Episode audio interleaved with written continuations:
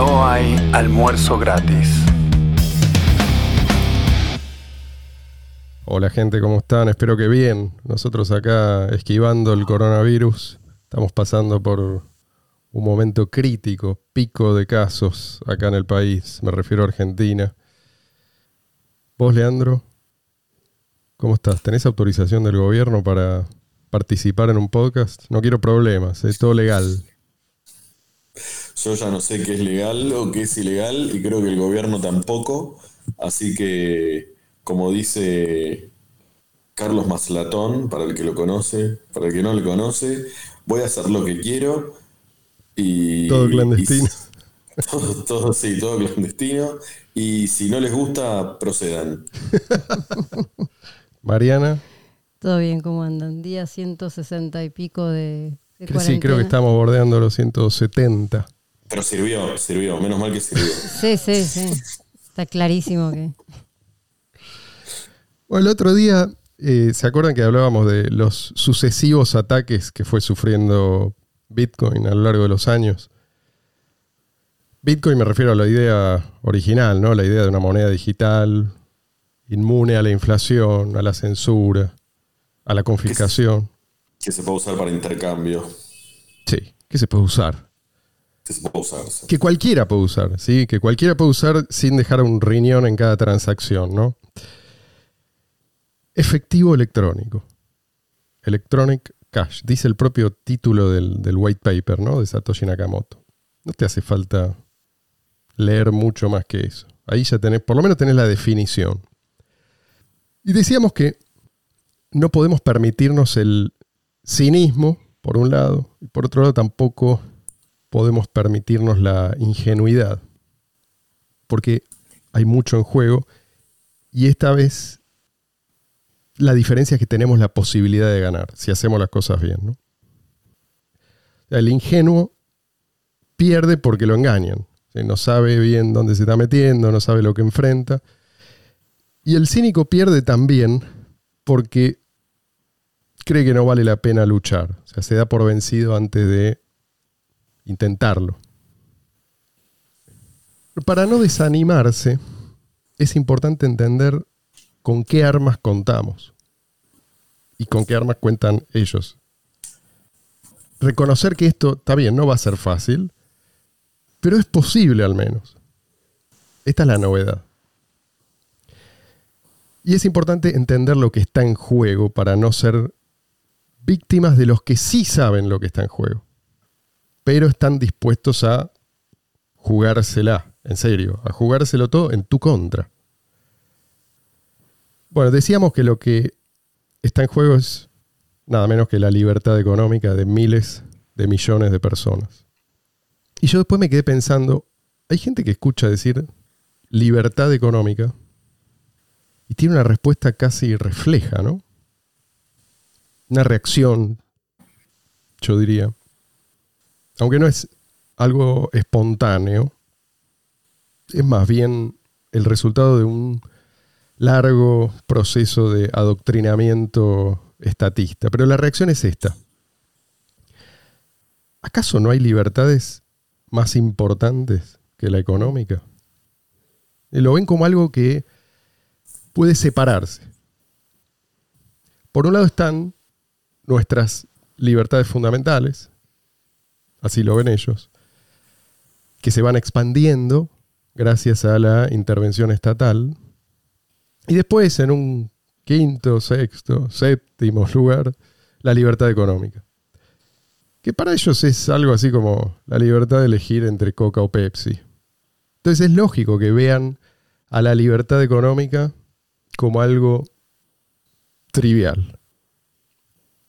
Igual cuando te lo ponen en un sexto o séptimo lugar, quiere decir que ya no hay libertad económica. Tal cual. Pero ¿qué significa eso? Y esto es lo que me interesa explicar. Sin libertad económica, no hay otras libertades. No hay derecho que valga. Porque necesitamos disponer de nuestra propiedad para ejercer nuestros derechos. O sea, necesitamos el control exclusivo de lo nuestro, de ciertos recursos económicos, para ejercer nuestros derechos. ¿Qué son los, recursos? Recordemos que los recursos económicos se definen como escasos. Algunos son más escasos que otros, no importa el grado, pero son escasos. Y sujetos a rivalidad. Es decir, que pueden generar conflictos si no hay reglas claras que definan quién es el dueño legítimo de cada cosa. Por ejemplo, el aire, salvo en circunstancias muy específicas, no es un recurso económico. Todo lo podemos usar sin entrar en conflicto unos con otros. Pero tu casa, tu ropa, tu laringe, por ejemplo, sí son recursos o bienes económicos. No tiene sentido decirte que vos tenés derecho a hablar libremente, pero no tenés derecho a usar tu laringe. ¿sí? O que tenés derecho a vestirte como quieras, pero no a comprar ropa, ¿no? o a usar tu dinero para comprar ropa. O que tenés derecho a reunirte con quien quieras, pero no a circular. Fíjate que es lo que termina pasando en los países comunistas. O sea, todos tienen supuestamente garantizada una vida digna, entre comillas, por ley, pero te quitan los medios para vivir dignamente. El derecho de propiedad está en la base. Si vos lo entregás, perdés automáticamente todos tus derechos. Desde la izquierda en general se plantea que el derecho de propiedad no es tan importante como otros derechos. El derecho a la alimentación, la salud, la educación, la vivienda, etcétera, etcétera, etcétera, etcétera. van aumentando con el tiempo. Pero si te detenés un minuto a pensar, vas a ver que todos esos supuestos derechos solo pueden ser garantizados violando derechos fundamentales de otros. Alguien tiene que ser obligado a proveer todos esos bienes y servicios que te prometen. ¿eh? Que ellos no proveen. Claro, que ellos te prometen, los zurdos de buen corazón. ¿Existe eso? Es, de buen corazón. ese es otro dilema. alguien tiene que probarlo. Alguien, obviamente, que no sea ellos. Pero una vez que se acepta el sacrificio del derecho de propiedad, se entra en una espiral descendente sin fin. ¿Por qué? Porque las medidas que se toman para garantizar estos supuestos derechos nunca son suficientes. De hecho, tienen el efecto contrario al que se supone que buscan. Por eso es necesario inventar chivos expiatorios que expliquen el fracaso. El primero en la lista, obviamente, es el que se niega a ser víctima del saqueo. Acusado de insensible, de avaro, ¿no? Porque pretende saquearlo. O sea, el saqueador no es avaro, aparentemente, según este discurso. Es una incoherencia total. Y la única forma de esconder esta incoherencia es silenciando, es proscribiendo a los que insisten en señalarla. Pero esto no es algo solo de la izquierda. De la derecha también, tanto de la izquierda como de la derecha, muchas veces nos quieren convencer de que la libertad económica es algo que beneficia solamente a los más ricos. Lo cual no es cierto. La libertad económica beneficia a cualquiera que esté dispuesto a aportar valor a sus semejantes. Cuando se abraza este discurso, el discurso anticapitalista, se abraza la idea de que vos sos una víctima, que vos no podés ganarte la vida honradamente, o sea, que estás condenado por un sistema perverso. Esto es atractivo, es seductor para mucha gente. Mejor no entrar en detalle, porque si vos le preguntás a estos tipos a qué se refieren con capitalismo, esto que tanto detestan, por lo general no tienen la más mínima noción. Todo lo que saben que es malo. capitalismo es malo. Esto forma parte del mismo reflejo condicionado. Y es cierto que donde hay libertad económica, unos son más ricos que otros. Esto pasa, es inevitable. Y, y es cierto que eso es bueno, ¿sí? porque ahí donde los más productivos son más ricos, es esta diferencia que se da redunda en beneficio de, todos. Pero no, no me quiero detener en esto ahora, sino en otra cosa. En que también es cierto que ahí donde hay libertad económica, no hace falta ser un genio. No hace falta siquiera, yo diría, tener una inteligencia promedio para ganarse la vida e incluso para hacer fortunas. Te puede ir bien, Marcelo, entonces. Hay un montón de ejemplos. Lo que hace falta es compromiso. O sea, es demostrar que uno es una persona confiable. Los empresarios siempre están buscando gente en la que confiar. Si vos lo pintás como un monstruo al empresario, como un explotador, obviamente, no, vas a querer eh, tener una buena relación con el empresario.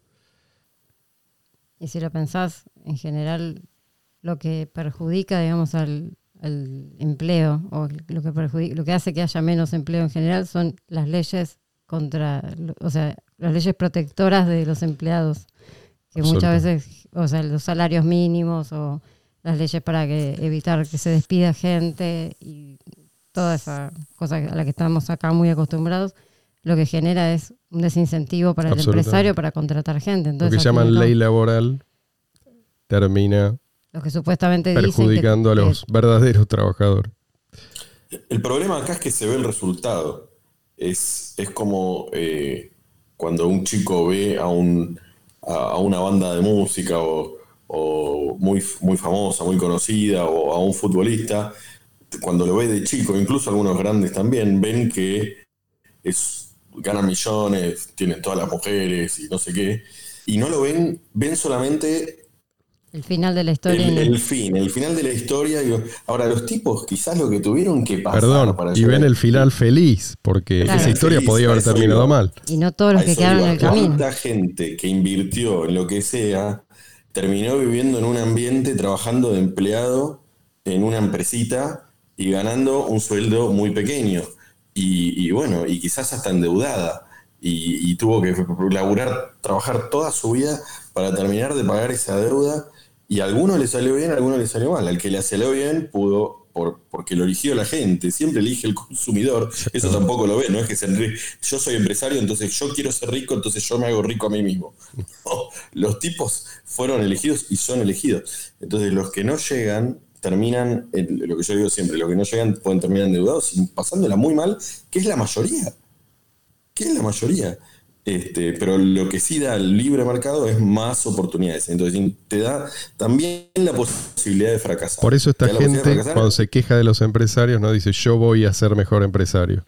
Se quedan en la queja, obviamente, porque saben muy bien que no es fácil y menos en este contexto. Y desde el Estado es, bueno, impuesto a la riqueza, ¿no? el, empresario exitoso lo penalizan con más impuestos, o sea que en definitiva... En un libre mercado, si vos te convertís en alguien útil, si te haces bueno en algo, y eso puede ser algo muy simple, ¿sí? algo que otros no quieren o, no saben hacer también como vos, a la larga te va a ir bien. A la larga te va a ir bien. No necesariamente vas a ser el equivalente a hoy en día un multimillonario, pero te va a ir bien. O quizás sí. O quizás sí. Pero que te va a ir bien, digamos que, con, esta, con esta actitud nomás, te va a ir bien, es algo que casi te puedo garantizar. Ganarte la confianza de alguien. Sí, del consumidor, del empresario, eventualmente. Sí, podés, ser, podés ser un socio, podés, eh, podés ser independiente, no importa, digamos. Eso depende del sector que vos elegís. Eso tiene mucho más valor muchas veces que los títulos que pueda tener, o, las matrículas, o la papeleta que pueda tener cualquiera.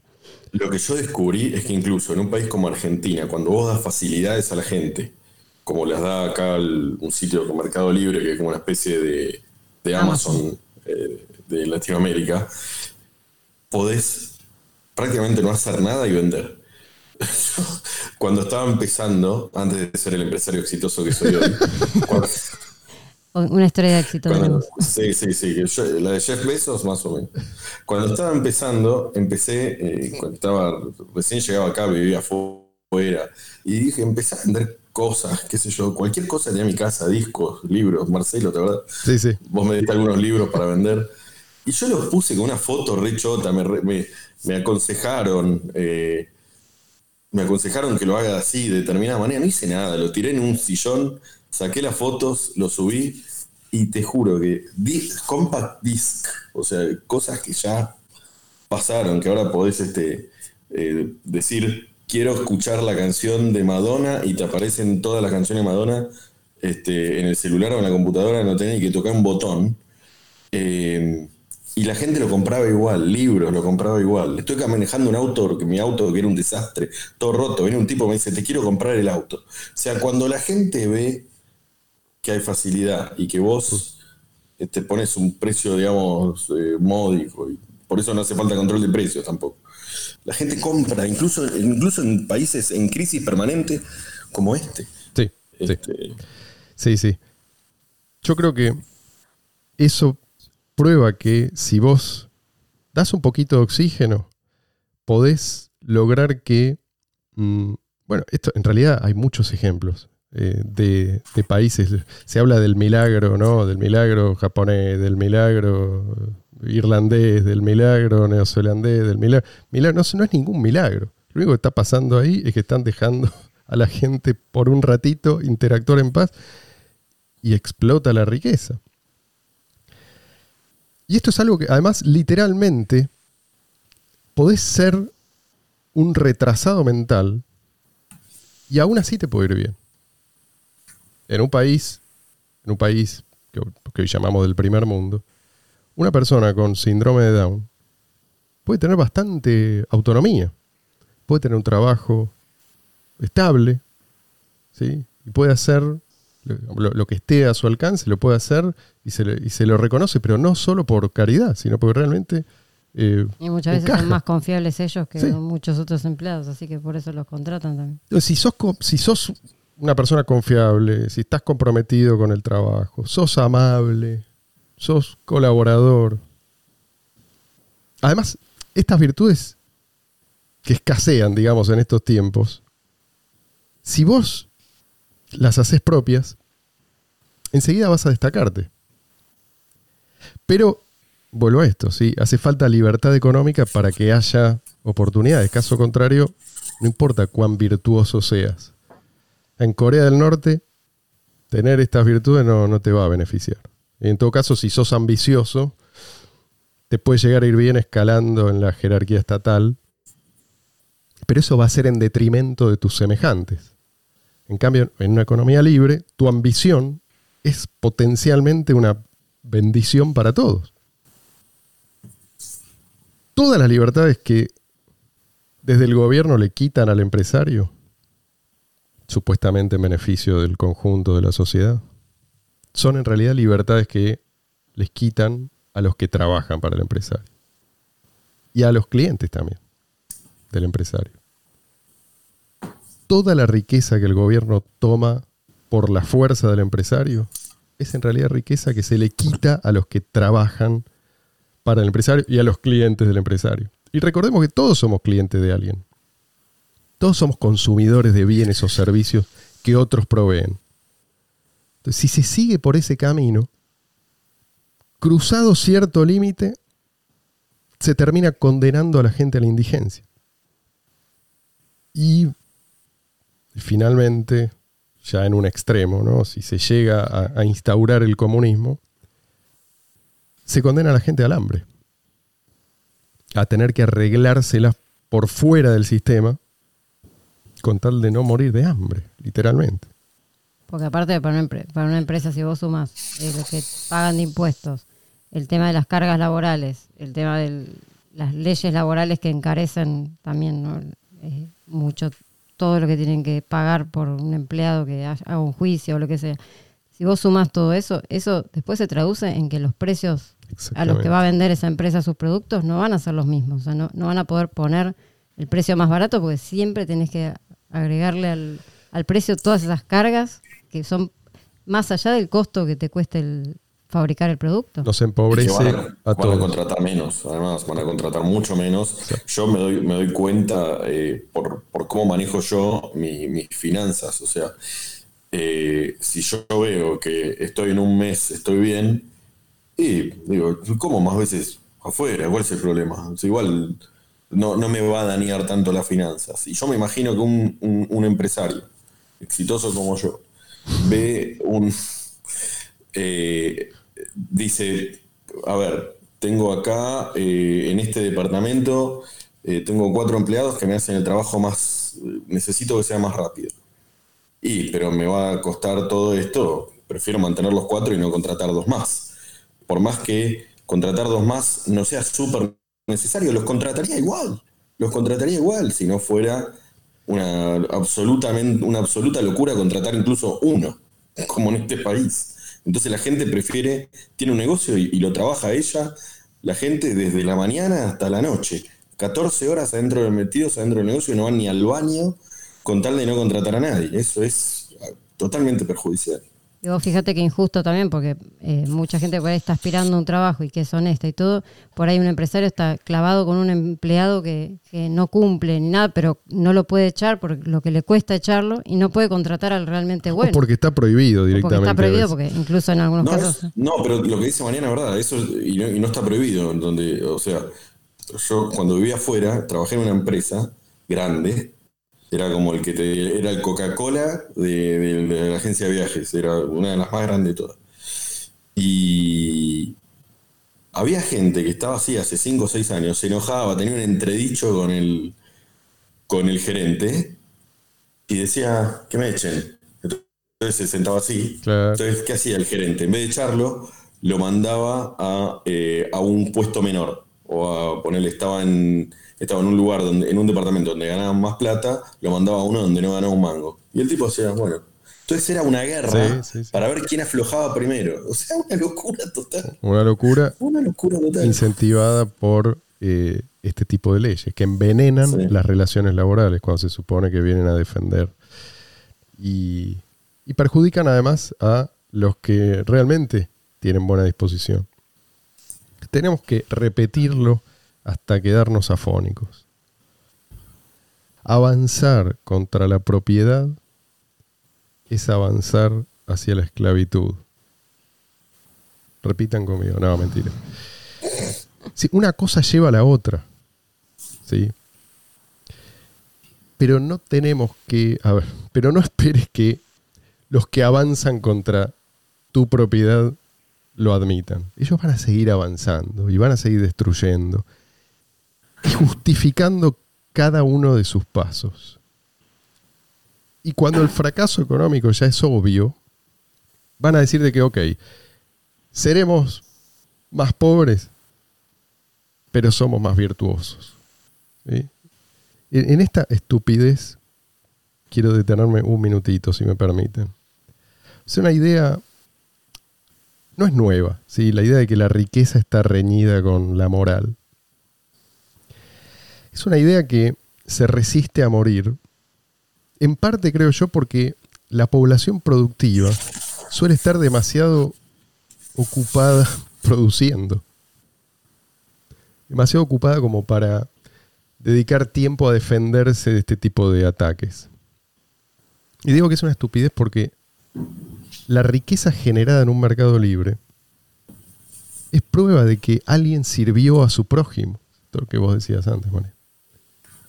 Si llevas adelante un emprendimiento productivo, ya estás sirviendo a tu prójimo. Estás ofreciendo trabajo, estás ofreciendo bienes y servicios para los cuales hay demanda. Y si está entre tus proyectos ayudar a tu prójimo de otra manera, digamos mediante obras de caridad o mediante reformas que eventualmente redunden en beneficios para el conjunto de la sociedad, muy bien. La riqueza te ayuda en tus proyectos, sean cuales fueren tus proyectos. Y fíjate que los saqueadores lo saben. Por eso hacen loas a la pobreza a veces, mientras se apoderan de tu riqueza. Los saqueadores también se valen de la riqueza. El problema es que su proyecto, el proyecto de ellos, es destruirte. ¿Cuál es la excusa habitualmente? Que en realidad lo que se busca es la igualdad. El tema es que como lograr la igualdad entre seres humanos es imposible, siempre es necesario aumentar el grado de intromisión. Acá hay una interpretación que, con la que yo no estoy de acuerdo. Yo creo que en realidad no hay un quiebre entre eh, el que algunos llaman marxismo cultural, el marxismo posmoderno, digamos, y el viejo marxismo. Yo creo que los delirios ideológicos de los revolucionarios de hoy comparten las mismas raíces que, por así decir, alimentaban los delirios de ayer. Todos somos iguales, y si hay desigualdad económica es por culpa de los burgueses, decían los marxistas en el siglo XX o, fines del siglo XIX. Todos somos iguales. Y si hay desigualdad entre hombres y mujeres, por ejemplo, es culpa del patriarcado, dicen los neomarxistas. Esta búsqueda de la igualdad es, es común a estas dos vertientes. Y ojo que esto no se resuelve dándoles un poquito de razón, que es el error que yo veo que muchos cometen. Y mucho menos se resuelve tratando de apaciguarlos. Eso es un error grave. Se resuelve, bueno, no sé si se resuelve, pero digamos que por lo menos hay que refutar las premisas. Y, y hay que defenderse. O sea, hay que defenderse de esta gente así como nos defendemos de los delincuentes comunes. Entonces, ¿qué herramienta tenemos hoy para defendernos de los saqueadores? Yo pienso que la más poderosa es la que nos entregó Satoshi Nakamoto. Y creo que si pasáramos 5% del tiempo que pasamos quejándonos de los que nos gobiernan, si todos los que entendemos lo que está en juego dedicáramos un poquito de energía a divulgar la importancia de las cripto, a armar redes de intercambio al margen de los canales oficiales, a construir y apoyar además a los que construyen la infraestructura y todos los servicios de esta economía libre, la economía que al fin y al cabo puede salvar de la catástrofe a miles de millones de personas, podemos derrotar a los saqueadores.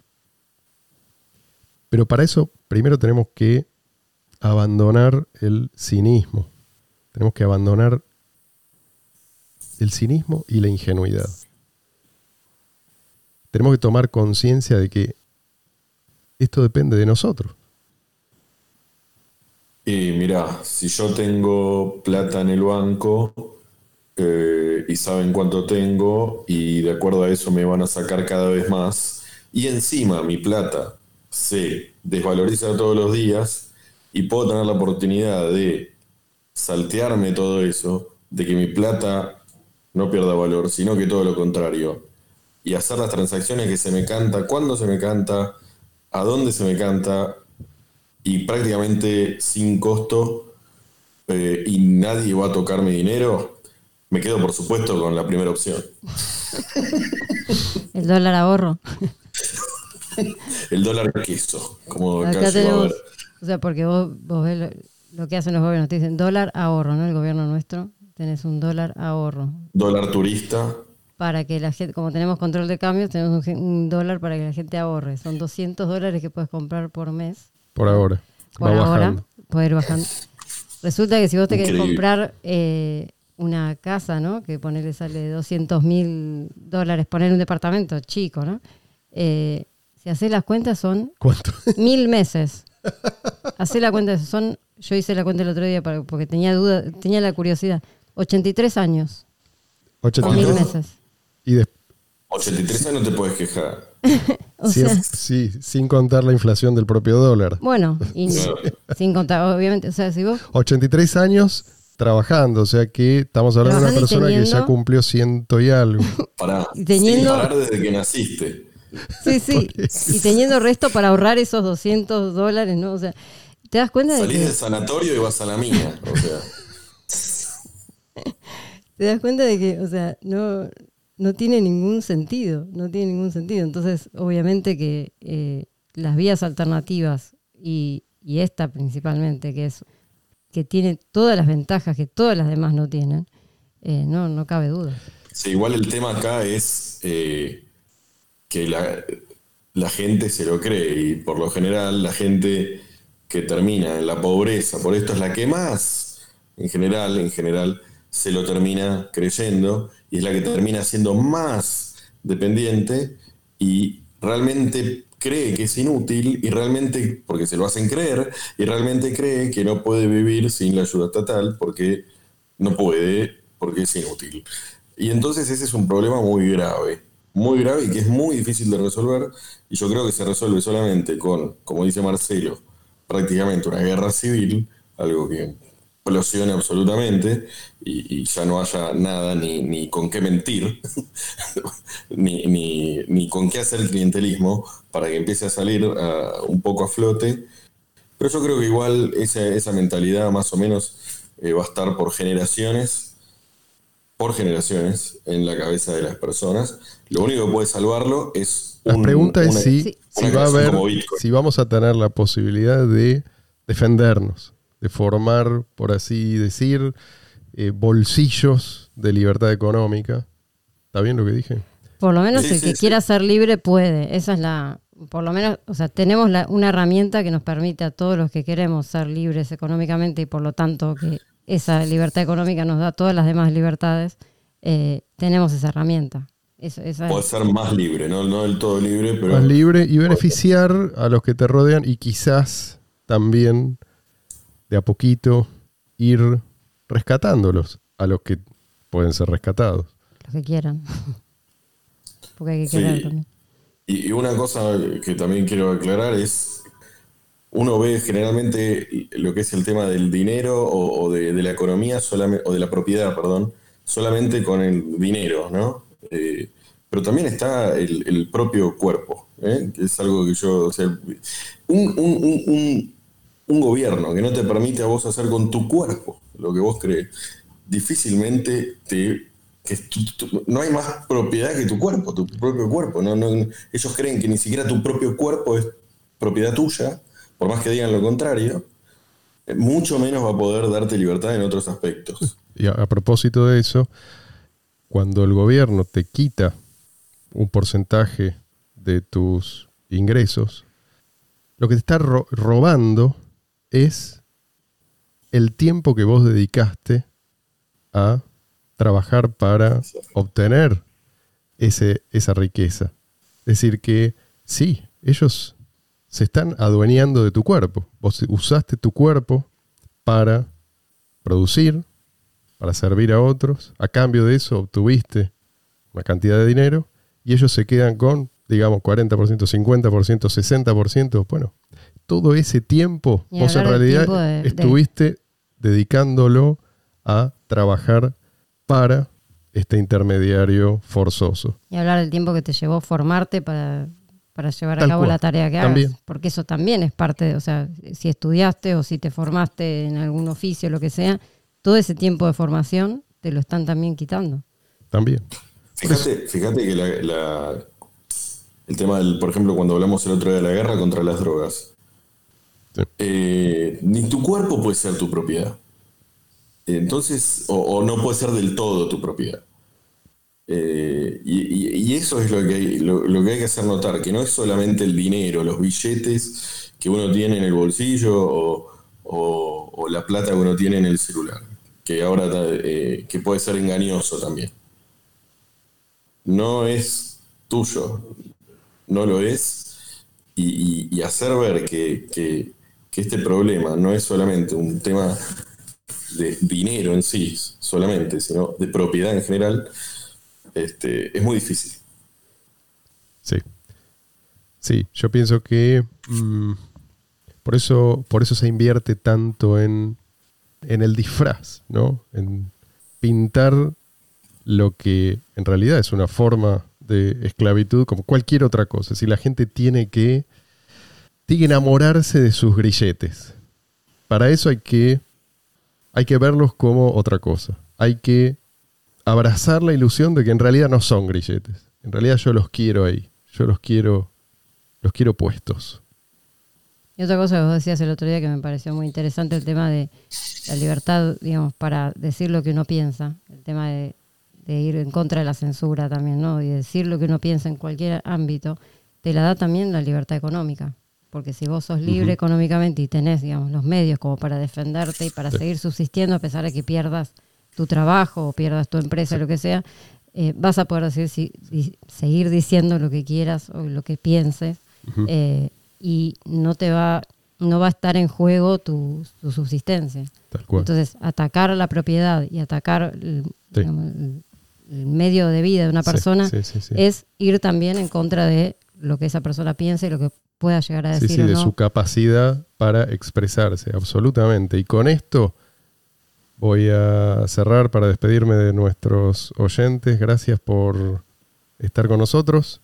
Si les gusta lo que hacemos, den un like y suscríbanse al canal.